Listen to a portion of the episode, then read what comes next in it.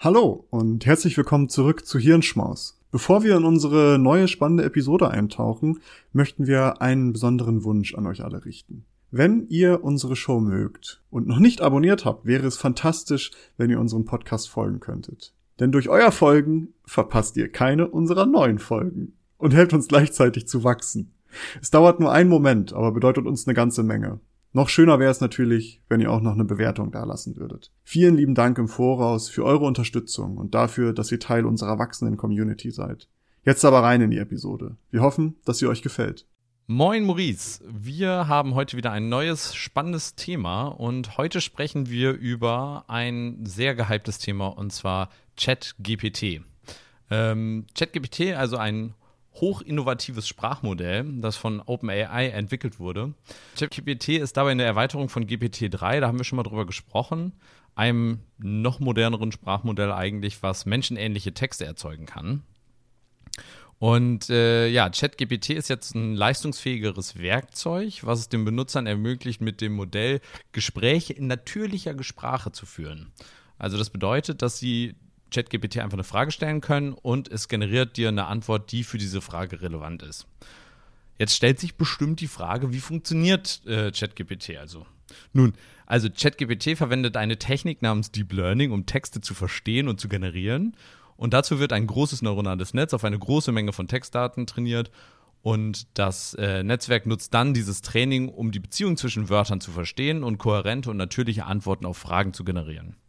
Was ChatGPT jedoch von anderen Sprachmodellen äh, abhebt, ist also seine Fähigkeit, den Kontext über mehrere Gesprächsrunden hinweg zu äh, behalten. Das bedeutet, dass ein kons äh, konsistenteres Verständnis der Konversation beibehalten und Antworten generiert werden können, äh, die für den gesamten, für diese gesamte Konversation äh, relevant sind und nicht nur für diese spezielle Frage, die gestellt wurde.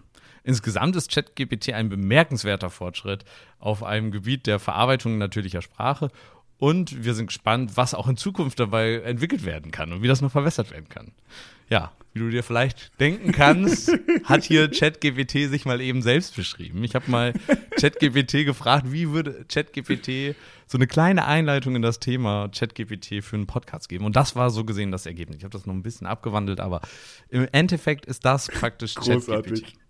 Und damit beschreibt es auch eigentlich schon ganz genau, was ChatGPT ist. Es ist im Endeffekt eigentlich so wie eine Art Chatbot mit einem riesigen Wissensfundus dahinter. Und heute wollen wir tatsächlich noch mal wirklich ein bisschen tiefer da reingehen und uns nicht nur darauf verlassen, was ChatGPT sagt, denn äh, es ist ein bemerkenswerter Fortschritt äh, von der Person oder von der Instanz zu hören, die es äh, beschreibt, ist natürlich ein bisschen selbstheuchelnd.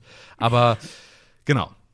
Also erstmal was ist ChatGPT? Also wer das noch nicht mitbekommen hat, OpenAI, über die haben wir schon ganz häufig gesprochen, die haben jetzt ein neues Tool ähm, praktisch rausgebracht und das ist, soweit ich weiß, glaube ich, komplett für jeden kostenlos offen zugänglich. Dafür müsst ihr euch nur ein Konto machen bei denen und könnt dann praktisch mit diesem Tool chatten und praktisch Fragen stellen. Das kann euch von Codebeispielen über Witze, über einfache Fragen oder mathematische Fragen, alles Mögliche an Informationen ausgeben und ihr könnt wirklich damit chatten. Und das ist wirklich was ganz Besonderes, was es vorher in der Form noch nicht gab. Also GPT-3 konnte ja Texte erzeugen, die man praktisch angefragt hat, aber sobald man praktisch dann eine neue Anfrage gemacht hat, war das wirklich, als wäre alles, was vorher geschrieben wurde, vergessen. Das heißt, so ein Kontext über längere Texte hinweg oder über längere äh, Interaktionen, das war überhaupt nicht möglich. Und das ist eine ganz besondere Neuerung, die ChatGPT kann.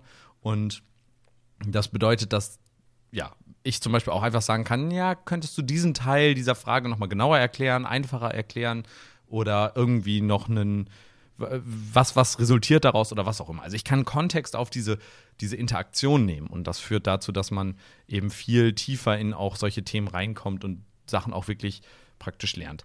Wichtig dabei, und das ist ein Disclaimer, den ich gerne ganz, ganz früh äh, geben möchte, alles, was da rauskommt, kann richtig sein, muss aber nicht. Also wenn ihr da eine Frage stellt und irgendwie da Fakten ausgegeben werden, dann kann das stimmen und in den meisten Fällen, die ich jetzt gesehen habe, stimmt es auch, aber es muss nicht stimmen. Und das ist ganz wichtig, wenn ihr das jetzt irgendwie benutzt. Ich habe nämlich schon Leute gesehen, die da ihre Einleitung ihrer Bachelorarbeit davon haben schreiben lassen oder was weiß ich was. Äh, könnt ihr gerne mal machen. Ihr könnt gucken, ob es passt, aber nehmt es mit einem gewissen Maß der Skepsis und vor allen Dingen äh, nehmt es nicht für eure Abschlussarbeit, denn das wäre glaube ich, ein Plagiat bzw. Betrug. Äh, dementsprechend äh, tut das nicht. Aber wenn ihr mal einfach nur das ausprobieren, könnt ihr das natürlich gerne machen. Wollen wir mal uns Zwinker, angucken? Zwinker. Zwinker, Zwinker, genau. ähm, wollen wir uns mal kurz eben anschauen, wie ChatGPT das Ganze macht? Und da gibt es nämlich im Endeffekt drei Sti äh, Schritte. Und alles, was ich jetzt hier sage, kommt praktisch von OpenAI selbst. Es gibt kein Paper so gesehen dazu. Es gibt auch kein offen zugängliches Modell. Das ist offensichtlich, wird das natürlich ein äh, Geschäftsmodell irgendwann werden, wo man dann praktisch seine Chatbots damit äh, betreiben kann. Aber äh, ich, ich erkläre das jetzt mal auf dieser Basis der Informationen, die die OpenAI da zur Verfügung gestellt hat. Und äh, das ist nämlich ziemlich interessant, wie sie das gemacht haben. Also der erste Schritt ist, sie haben solche Eingaben, solche Fragen, solche Prompts, die praktisch gesammelt wurden. Zum Beispiel könnte ich mir vorstellen, dass die aus den äh, hier äh, GPT-3-Prompts irgendwie stammen oder einfach ausgedachte Prompts oder wo auch immer her diese Fragen kommen. Aber sie haben da eine Liste von und dann haben sie Menschen, die praktisch diese, ähm, diese Antworten schreiben. Also zum Beispiel haben die hier als, als äh, Beispiel Explain Reinforcement Learning for, uh, to a Six-Year-Old, also erkläre Reinforcement Learning, besteckendes Lernen ähm, einem sechsjährigen Kind. Und die Person würde dann praktisch eine Antwort darauf schreiben. Das ist offensichtlich extrem zeitaufwendig und dementsprechend extrem teuer.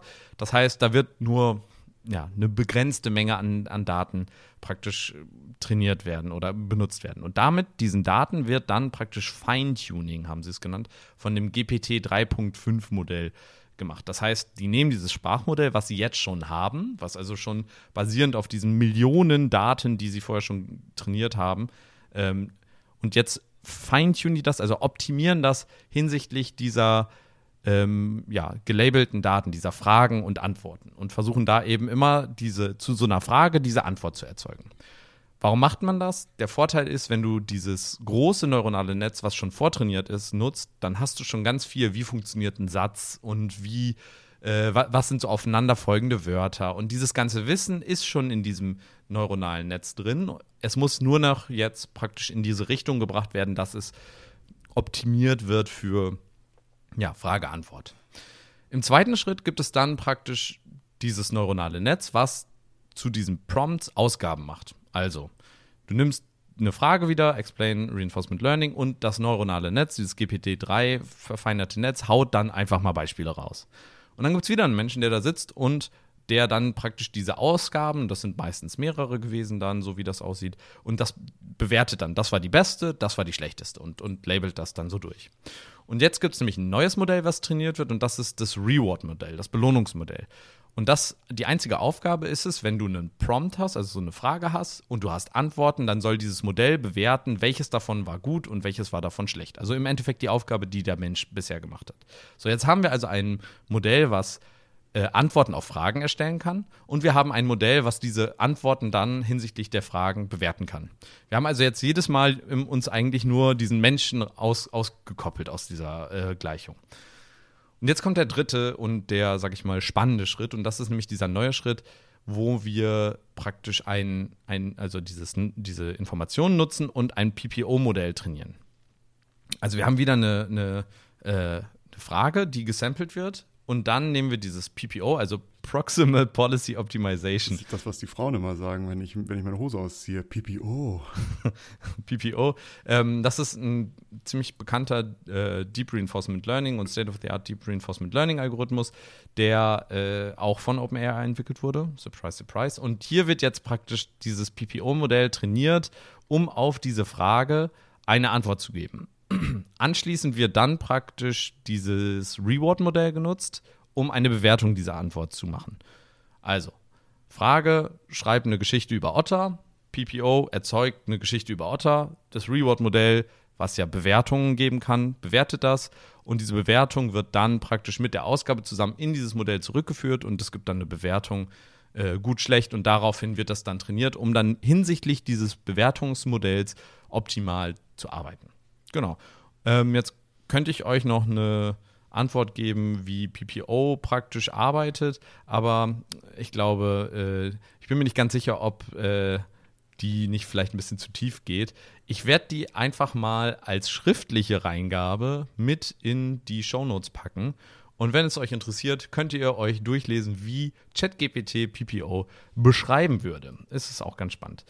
Ja, das Ganze ist insofern total cool, weil es praktisch, also dieses GPT 3,5 Modell basiert auf dem Code-Modell, was, äh, was OpenAI erzeugt hat, worauf dann praktisch diese Sprachmodelle erzeugt wurden. Das heißt nicht andersrum, was man vielleicht erst denken würde, dass man so ein Sprachmodell macht, was dann auch Code versteht, sondern die haben erst angefangen, Code zu verstehen und dann Sprachen darauf zu basieren. Deswegen ist dieses Modell auch so gut ähm, im, ja, im, im Erstellen von Programmcode wer das vielleicht schon mal auf Instagram, TikTok, YouTube oder so gesehen hat, man kann einfach schrei fragen, schreib mir ein Python-Programm, was XY macht.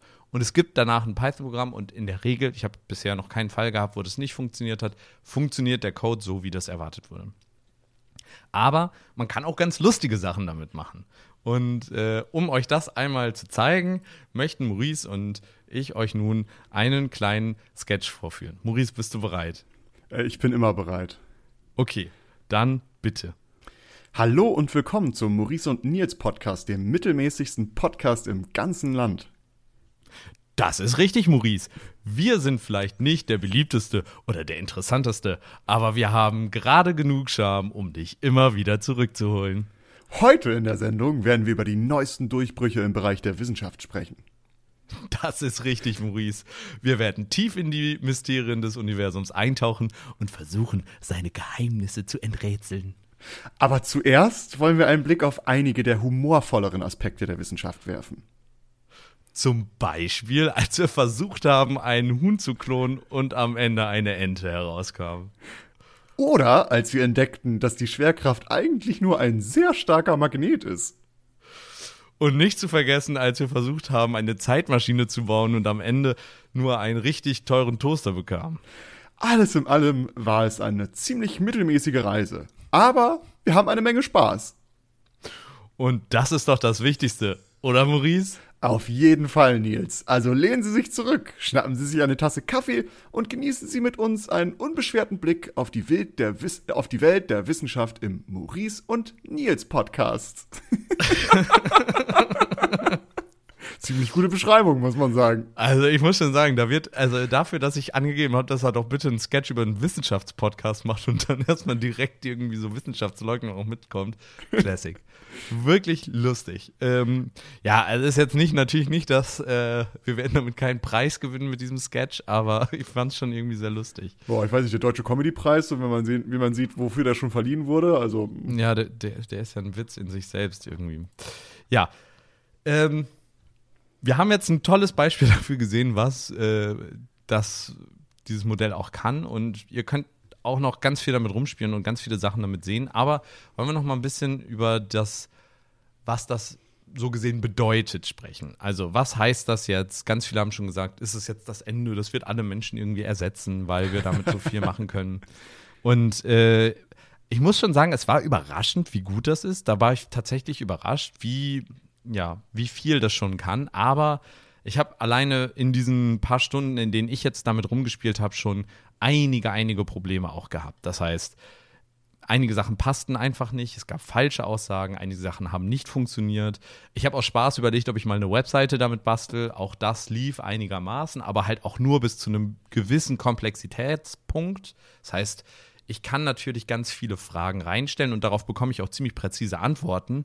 Aber wenn ich eine zu komplexe Frage stelle, dann bleibt die Antwort eben auf diesem vorherigen Komplexitätslevel. Also es kann nicht alles erklären. Und auch die Erklärungen, die, die sind zwar häufig gut und häufig auch passend, aber eben auch manchmal Quatsch. Das muss man einfach dazu sagen. Es ist nicht so, als ob das wirklich alles weiß, sondern ja, manche Sachen labert es auch einfach nur Quatsch und es klingt richtig. Manchmal klingt es noch nicht mal richtig ja. Ich bin auf jeden Fall super gespannt. Ich finde es super spannend, was da schon möglich ist und was da jetzt in der Zukunft kommt. Sicherlich werden wir da bald auch finanzielle Sachen, glaube ich, sehen, die damit kommen. Also ich persönlich glaube, ich freue mich ziemlich darauf, wenn wir uns überlegen, wie jetzt so Chatbots auf irgendwelchen Webseiten funktionieren. Ja. Das, äh, da kann man meistens ja nur irgendwie draufklicken äh, und die Antwort auswählen und die eigene Frage wird damit eigentlich nicht beantwortet. Wenn ich dafür nicht 20 Minuten in einer Hotline sitzen muss, und stattdessen mit so einem AI-Tool schreiben kann, was wirklich meine Probleme lösen kann und ich erst, wenn dieses Problem nicht gelöst werden kann, dann mit einem Menschen spreche, dann Kuss, Kuss, Kuss. Das finde ich einfach nur mega gut. Äh, endlich mal guter Vodafone Customer Support. Oder Telekom, O2. Oder irgendwelche anderen Internetanbieter. genau. Ähm, ja, ich bin auf jeden Fall sehr gespannt, was da in der Zukunft kommt. Es wird auf jeden Fall noch einiges kommen. Es ist auf jeden Fall ziemlich krass, was gerade für große Sachen irgendwie rausgebracht werden. Jetzt vor kurzem war ja die NORIPS, also eine der wichtigsten Konferenzen, aber äh, ich glaube auch sonst, das Thema kommt immer mehr in die allgemeine äh, Bevölkerung, deswegen ich bin sehr gespannt, was wir da so sehen werden. Maurice, was hältst du noch davon? Abschließende Worte, abschließende Gedanken dazu? Äh, erstens, interessant, wer uns auf Instagram followt, hat es vielleicht gesehen. Da haben wir vor ein paar Tagen haben wir in der Story mal eine kleine Grafik gepostet, wie so der, die Durchbrüche in KI-Forschung und der verbundenen Trainingsrechenleistung da aussieht.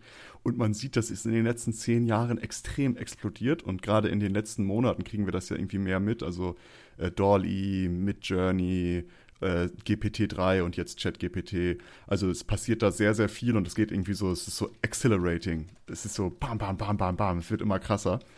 Aber gleichzeitig verstehe ich auch diese ganzen Sorgen, die da so hinter sind. Also klar, einige denken bestimmt, naja, gut, was für was für, was für eine Relevanz haben noch Hausarbeiten im Studium und ähnliches zu schreiben, wenn es diese Chat-Tools gibt. Allerdings teile ich das nicht so ganz, weil ähm, es ist ja kein, also es erschafft ja keinen neuen Gedanken, sage ich mal. Also das, was ich bis jetzt gesehen habe, ich habe damit auch ein bisschen rumgespielt. Also es kann gut Dinge zusammenfassen, wenn man irgendwie eine Frage hat und sagt, ey, wie sieht denn die Kritik von hä, hä, der neoliberalen Gesellschaftsstruktur aus oder was weiß ich nach Peter Karl Gustafsson.